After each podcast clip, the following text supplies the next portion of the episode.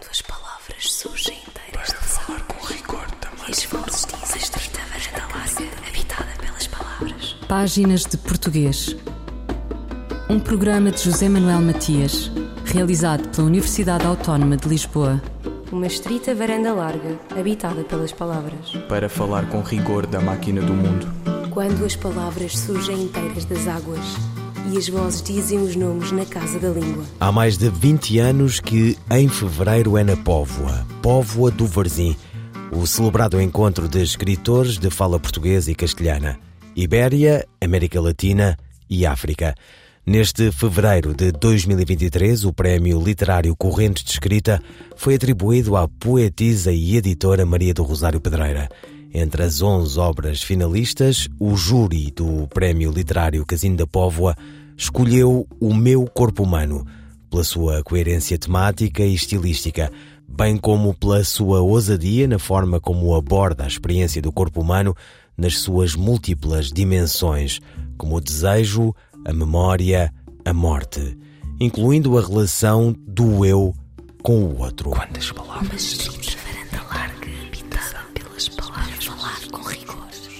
A língua portuguesa como língua-alvo, língua não materna que atrai quem a quer pensar, sobretudo no mundo académico, mundo para além do espaço lusófono ou do contexto da lusofonia. Língua ela mesma a convocar estudiosos de outros lugares com outras línguas. Uma espécie de diversa navegação materializada numa coletânea de estudos que se propõe oferecer uma perspectiva panorâmica atualizada do ensino do português em diversos países. A empresa deu em livro Português, Língua Não Materna, Contextos, Estatutos e Práticas de Ensino numa Visão Crítica. Obra da coleção Estudos e Ensino, editada pela Universidade do Porto. Três nomes da organização da obra: Francisco Calvo Del Olmo, Silvia Mel Pfeiffer e Suéder Souza. Páginas de português, conversa com o professor Suéder Souza. Esse livro ele surge de uma outra coletânea, né, que é intitulada Línguas em Português, a Lusofonia numa Visão Crítica, que também foi editado, né, por mim e pelo Francisco Del Olmo, é, pela própria editora do Porto também em 2020. E nesse livro anterior nós abordamos a questão do, da língua portuguesa dentro dos países membros das comunidades é, de países de língua portuguesa, né? Então, dos nove países que têm a língua portuguesa como língua oficial. E dessa necessidade, né, dessa, dessa outra edição, dessa primeira edição, a gente pensou em, né, que, que, por que, que a gente não, não, não ouve também, né, não lê sobre os outros países que também trabalham com português, né, com a língua portuguesa, que não estão diretamente relacionadas é, com a língua materna, né, nesses países, a língua portuguesa, mas sim como língua, é, como português como língua não materna. Então, né, a ideia desse português, língua não materna, contextos, estatutos e práticas de ensino numa visão crítica surge desse dessa ideia, dessa necessidade de ampliar um pouco esse escopo da língua portuguesa fora do âmbito onde ela é uma língua materna, né, uma língua oficial dos países. Exatamente, a língua portuguesa é ensinada em vários contextos, de várias maneiras, e tem várias e há várias designações para, para o ensino da língua. É ensinado o português como língua de herança, como língua de acolhimento, como língua adicional.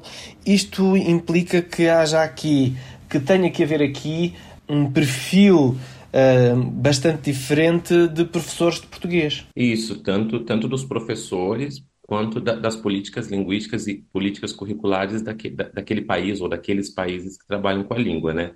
A gente tinha aqui no primeiro é, essas políticas, enfim, de maneira geral, né, de língua portuguesa enquanto língua materna, agora a gente tem uma perspectiva mais pluricêntrica, justamente por trabalhar com uma perspectiva de língua não materna, né? Então, essa discussão em torno do ensino-aprendizagem do português, ela começa a tomar uma, uma exponência, né? Começa a tomar um caráter pluricêntrico. Então, né, a gente entende que, a gente entende, enfim, sabe que a língua portuguesa não está apenas nesses nove países da CPLP, mas sim ao, em torno do, ao entorno né, do globo. Então, quando a gente pensa em países que não têm a língua portuguesa como língua materna, mas sim como segunda língua, língua de herança, língua de acolhimento, né, por conta também é, da forte processo de migração, pelo menos sobretudo aqui no Brasil e em vários outros, outros países, né, que tem acontecido, é, o português acaba tendo um caráter de acolhimento, né, ou como segunda ou língua de herança e diversas outras nomenclaturas que a gente aborda também, que os autores abordam nos seus capítulos, é, que faz, né, que faz esse, a língua portuguesa se tornar tão pluricêntrica, né, pluriculturalmente falando, né. Então, se a gente pensa como é, o português como não como língua não materna, a gente tem que ter em vista também né, o perfil desse professor de língua portuguesa, que política é, linguística né, rege aquele país, o que que fala, o que que aquele currículo da escola ou como um curso à parte é, rege né, o ensino de língua. Então aí o português começa a, né, a, a, se ampliar de uma maneira é que a gente não quer, não é, a questão não é controlar justamente, né, mas é conseguir fazer com que ele faça parte daquele ensino, daquele país, daquela cultura, né. Então, coisa que a gente às vezes não vê tanto, porque a gente pensa muito no português como língua materna, mas quando a gente pensa em língua segunda, de herança, de acolhimento, esse pluri, essa pluricultura, essa pluriculturalidade essa, esse plurilinguismo ele aparece mais latente, né? E este livro acaba também aqui por trazer ou por ilustrar aqui um pouco uh, duas realidades do próprio ensino e da aprendizagem do português. Uhum. Então, né, quando a gente pensa justamente de forma pluricêntrica, a gente tenta essa, essa descolonização né, da língua. Então, que não, é só quem a tem como, como oficialmente como uma língua materna, mas também quem contribui para esse enriquecimento da língua. Então a gente tem essas duas realidades. A primeira é que o ensino, né, do português ele acontece em diferentes lugares, em diferentes latitudes e dá conta de demandas muito específicas em diversos contextos, né, geopolíticos e linguísticos. Então, se a gente pensa lá como língua de acolhimento, a gente tem um contexto. Se a gente pensa como segunda língua, é um outro contexto. Uma língua de herança também, por sua vez, é um outro contexto. E uma outra realidade também que a gente traz é para a questão da pesquisa mesmo, né? Então, para a gente reconhecer, porque a gente reconhece nessa necessidade de desenvolver é, prática pedagógica, é, prática curricular específica, né, transversal, para que a gente consiga dar conta. Porque se a gente pensa primeiramente no contexto, naturalmente a gente tem que ter uma abordagem didática, é, uma abordagem linguística que atenda aquele, aquela necessidade, né, de acordo com aquele público-alvo e com aqueles sujeitos que, que vão aprender essa língua, né. Então, quando a gente pensa, por exemplo, na Rússia, a gente tem que pensar na realidade daquele contexto, numa escola russa, diferente de que numa escola, por exemplo, da Espanha, né? Também não tem o português como língua, como língua materna. Então, a gente sempre tem que ver essas realidades, né? Claro, porque também uh, as realidades uh, são bastante diferentes consoante os países onde estão e as, as línguas que se falam também nesses próprios países. Isso, e, o, né, e, e aí de maneira geral, esse, o objetivo né, que a gente pensou é, nessa obra foi para né, trazer trabalhos recentes e a gente entender como é que, que funcionam em outros países que têm uma relação também com tanto com o Brasil, com Portugal sobretudo, mas com esses outros com os demais países da CPLP. E aí a gente pensou para estruturar, né, para deixar uma, de uma para ficar de uma forma mais clara, é, dividir em três sessões, né, a coletânea. Então a primeira delas é, português no espaço das Américas, né? Então a gente traz Canadá, Colômbia, Estados Unidos, Uruguai, Venezuela.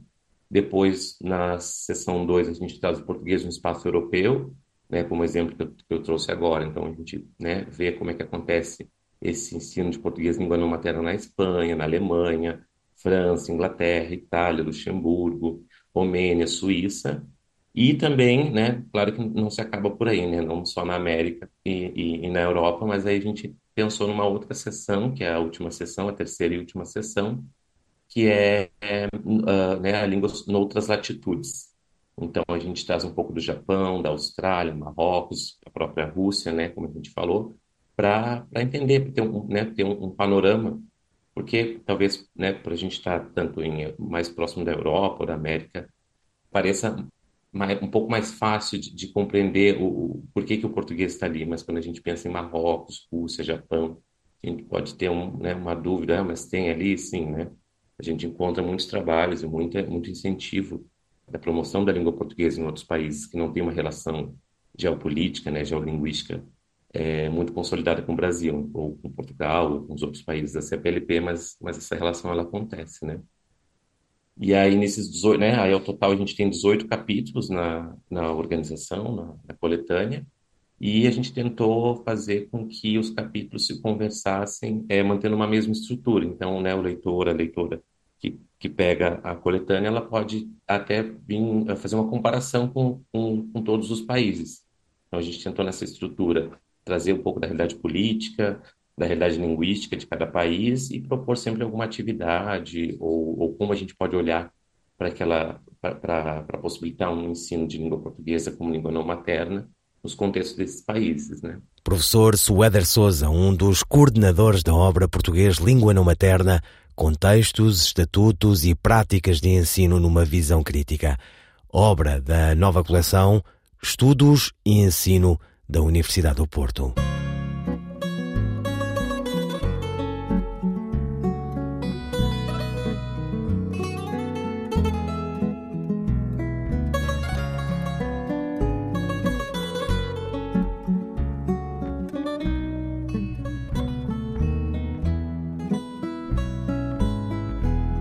De nada sabe quem olha a rua ao entardecer, não vê cair da folha aquilo que vai perder, não vê cair da folha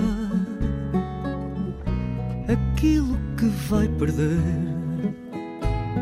Não vê na luz que se evade, na escuridão que lhe toca, nem na súbita saudade, o beijo que falta à boca, nem na súbita saudade, o beijo que falta à boca não vê na estrela que morre. O seu desgosto profundo, nem no minuto que corre o tempo que foge ao mundo, nem no minuto que corre o tempo que foge ao mundo, também eu nada sabia de quanto me aconteceu tão perto de mim fazia esse amor que me esqueceu. Tão perto de mim fazia esse amor que me esqueceu Fado Imprevisto, de Pedro Motinho, com letra de Maria do Rosário Pedreira. Quantas palavras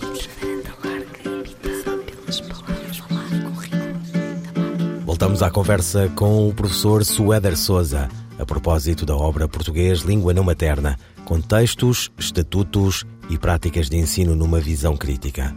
Paulo Feitor Pinto, o prefaciador, observa que, atualmente, o ensino da língua portuguesa em países que não a têm como língua oficial concretiza-se em múltiplas modalidades, dependendo dos públicos e contextos em causa, considerando diferentes faixas etárias, diferentes gerações de imigrantes, diferentes nacionalidades, graus ou tipologia de ensino. E assim sendo, emergiram em português três termos de algum modo sinónimos. Português, língua não materna, português para falantes de outras línguas e, mais recentemente, português, língua adicional, procurando estabelecer a diferença basilar entre o PL1, português como língua materna, e todas as outras modalidades de ensino da língua. Professor Suéder Souza. Acho que a consideração que a gente consegue fazer, que é meio evidente, né? não, não só com essas duas coletâneas, mas com os diversos outros colegas também que, que trabalham com essas áreas. Então, isso também foi, um, foi um, um, critério que a gente estabeleceu, também não colocar alguns outros países, porque já tem colegas também que, que, trata, que tratam né, com outros países que também têm essa relação com a língua portuguesa, seja materna, de herança, estrangeira, enfim. E, mas a, a, a consideração que a gente consegue chegar é que a língua portuguesa é pluricêntrica né? Acho que, que isso a gente, na verdade, por mais dúvidas que a gente tivesse, acho que a gente consegue hoje em dia, né, pensando há 10, 20 anos atrás, acho que a gente consegue muito mais é, dados, fatos, enfim, de que o português, ela, a língua portuguesa, está no mundo, né? Independente de se ela está sendo trabalhada como herança, como estrangeira, como materna, nas paisagens linguísticas, seja no contexto escolar, universitário, na rua, no bairro. Então, eu acho que, que essa, essa consideração a gente consegue sustentar, né? Bem mais do que há muito tempo atrás. E até pela própria constituição da língua portuguesa, né? Então, ela vem de muitos, muitos séculos, ela vem se foi constituída assim, né? E vem se, se constituindo e se reconstituindo com essas interações que a gente faz com outros países, com outras culturas, né? Então, a língua também em contato com outras culturas, outros países que não as que têm ela como língua oficial, né? A língua portuguesa como oficial, acho que ela também, eh, essas outras culturas, elas contribuem para quem tem essa língua materna, né? Para quem trabalha numa perspectiva de língua materna da língua portuguesa, né? Então, isso sempre, essa interculturalidade, esse pluricultural, né? Essa, essa pluricentralidade da língua portuguesa é algo que a gente consegue é deixar bem claro, assim, né? Pelo menos nesse, nesses dois volumes que a gente fez. E há aqui também uma, uma questão que, que fica também bem claro, é que eh, que há aqui uma necessidade eh, por parte das autoridades de se criar talvez aqui uma uma política concertada para o ensino para o ensino da, da língua isso, então, por exemplo, né, se a gente pensa no contexto da Europa, a gente tem muitas políticas, né, de plurilinguismo, enfim, o Conselho Europeu ele faz muito, né, trabalha bastante com a perspectiva pluricultural, é, e muitos outros países, inclusive, minha fala aqui do, no meu contexto de Brasil, a gente estuda, a gente trabalha também com muito que vem aí da Europa, sobretudo pensando em Portugal, né, uh, com esses conceitos plurilingües, de plurilinguismo, porque aqui a gente ainda não tem uma, algo muito consolidado, assim, né? A gente tem na, na, academia, a gente tem na universidade, né? Esse trabalho pluricultural, mas se a gente pensa a nível de política educacional, política linguística nacional, a gente ainda, né, ainda está tentando, mas é, como a gente tem esse bem comum, né, que é essa língua portuguesa, então a gente consegue é, se estruturar, consegue é, né, ter um, uma força maior para construir essas políticas linguísticas e, e, pluriculturais dentro da própria língua portuguesa, né? E aqui também uma questão que, que ressalta é que há aqui uma necessidade que é, começa por ser evidente também, que é a necessidade de, de se começar a discutir as terminologias. Uhum, sim, porque né, se a gente pensar é, também, né, sempre volto à CPLP porque é o que a gente tem de oficial, né, politicamente, assim, a gente tem acordo ortográfico, a gente tem vários acordos, né, internacionais que, que são comuns por conta da, da língua portuguesa ser oficial. É, embora cada país, naturalmente, né, tenha a sua especificidade, ela tem que ser atendida, porque senão a gente não tem uma política efetiva. E em relação ao futuro, estão previstos mais livros, mais estudos? Então, a gente ainda tem uma, uma terceira ideia que é trabalhar, é, que é justamente focar no pluricentrismo, né? Que a gente traz a língua portuguesa como não materna, né? Contextos, práticas, enfim, mas focar é, em como ela se dá é, é, pluriculturalmente falando, né? É, dentro do contexto desses países. Então, a gente traz muito de política linguística ainda aqui, né? Nesses dois volumes que eu mencionei, sobretudo também nesse, nesse último volume, é, sempre com uma visão crítica, né? Para a gente tentar fazer com que o leitor, a leitora entenda é, como de fato ocorre esse ensino de, de, língua portuguesa, materna ou não materna, dentro de, de, de, determinado país que a gente abordou na coletânea, mas eu acho que ainda carece de como, né? Como a gente, como a gente vai trabalhar esse, esse, esse plurilinguismo, né? Esse, é, da língua portuguesa.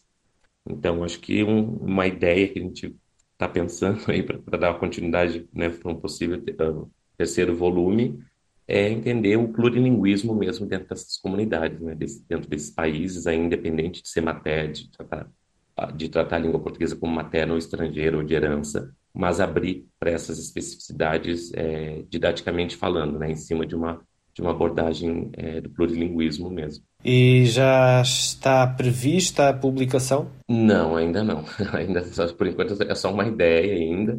É, mas né, daqui a pouco a gente vai amadurecer essa ideia e também tentar fazer essa proposta né, para alguma, alguma possível edição, né, seja na, na continuidade aqui da Press ou em alguma outra editora. Professor Suéder Souza, um dos coordenadores da obra Português Língua Não Materna, Contextos, Estatutos e Práticas de Ensino, numa visão crítica. obra da nova coleção Estudos e Ensino, publicada pela Universidade do Porto. Nos últimos dias, surgiram nos jornais, nas televisões e nas rádios várias notícias sobre alegados abusos sexuais praticados por membros da Igreja Católica. Surgiram frases como eles foram abusados sexualmente. Será que esta frase está correta? A resposta da professora Carla Marques. A construção eles foram abusados sexualmente, que surge em muitas páginas da comunicação social, não é aceitável em português, pelas razões que passamos a explicar. Antes de mais, o verbo abusar não é um verbo transitivo, porque se constrói com a preposição de, como se observa na frase ele abusa de doces. Ora, só os verbos transitivos diretos admitem a forma passiva. Por exemplo, com o verbo comprar, tal transformação é possível. Dizemos: ele compra chocolates, que é a forma ativa da frase, e chocolates são comprados por ele, que corresponde à forma passiva, na qual o complemento direto da frase ativa, chocolates, passou a ocupar a função de sujeito na frase passiva. Como o verbo abusar não tem um complemento direto, não é possível converter a frase em que ele surge na forma passiva. Isto mesmo acontece com o verbo gostar, que não admite converter uma frase como ele gosta de doces em os doces são gostados por ele. Por esta razão, não se poderá dizer alguém foi abusado. Esta ideia poderá sim ser expressa por construções como alguém sofreu abuso, alguém foi violentado ou alguém foi violado. A resposta da professora Carla Marques. Eu, El Rei, faço saber aos que este alvará virem que hei por bem me apraz dar licença a Luís de Camões para que possa fazer imprimir nesta cidade de Lisboa uma obra em octava rima chamada Os Lusíadas. Estante Maior, em colaboração com o Plano Nacional de Leitura. A palavra de Joaquim Pessoa Pomo gerado entre a pedra e a abelha do pólen do silêncio. Um súbito desejo te desperta, luz viva em fibras de coragem. Ardes em labaredas sobre a mesa onde desperto te incendeio. Forma exata cintilas pululando na memória. Ó oh, ar, ó oh, espiga, e pássaro e flecha sobre mim revoas. Que mão resiste, que bosque. Como um cão caminhas no meu rosto e a mão segue os teus passos, verdadeira. Encaixo perduras na memória de todas as coisas vivas, silenciosa. Pétala de luz, interminável rosa, surges nos meus dedos mágica de sons. Abre-te flor de pedra, na doçura deste néctar, diligente abelha. Zumbe, ó oh infinita, sobre a página. O teu segredo é a chave do universo. O poema A Palavra, de Joaquim Pessoa, pela voz da atriz Maria Henrique. Joaquim Pessoa é um poeta, artista plástico, publicitário e estudioso de arte pré-histórica com formação na área do marketing e da publicidade, foi diretor criativo e diretor-geral de várias agências de publicidade. Foi diretor pedagógico e professor da cadeira de Publicidade no Instituto de Marketing e Publicidade em Lisboa e professor do Instituto Dom Afonso III em Lolé. Publicou mais de 20 obras de que se destacam O Livro da Noite, Vou-me Embora de Mim e O Pássaro no Espelho. Foi premiado pela Associação Portuguesa de Escritores e Secretaria de Estado da Cultura, Prémio de Poesia de 1981, recebendo ainda o Prémio de Literatura António Nobre e o Prémio Cidade de Almada. Ouviram páginas de português, pode voltar a ouvir em RTP Play as despedidas de José Manuel Matias, Luís Carlos Patraquim, Miguel Roque Dias e Miguel Vanderkellen.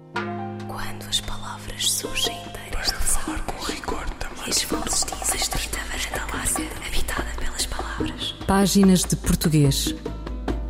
Um programa de José Manuel Matias, realizado pela Universidade Autónoma de Lisboa. Uma estrita varanda larga, habitada pelas palavras. Para falar com rigor da máquina do mundo. Quando as palavras surgem inteiras das águas e as vozes dizem os nomes na casa da língua.